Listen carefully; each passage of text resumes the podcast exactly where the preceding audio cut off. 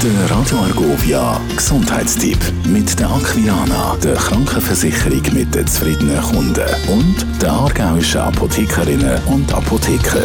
Da ist bei mir der Dr. Theo Vöckli, stellvertretend hier für die Aargauer Apothekerinnen und Apotheker. Theo, man kann einen Tennisarm bekommen, ohne dass man je Tennis gespielt hat. Warum? Ja, die Säure hatte ich. Ich habe noch nie Tennis gespielt und habe einen Tennisarm diagnostiziert.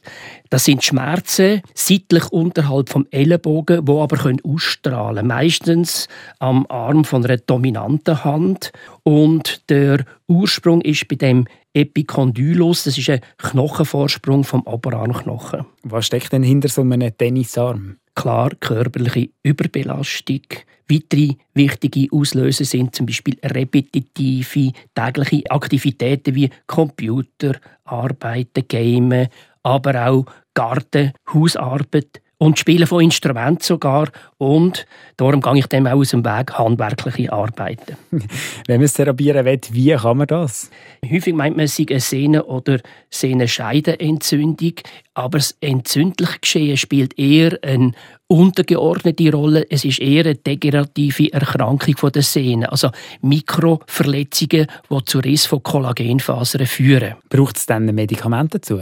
Medikamente sind leider nur kurzfristig äh, sinnvoll von dem her.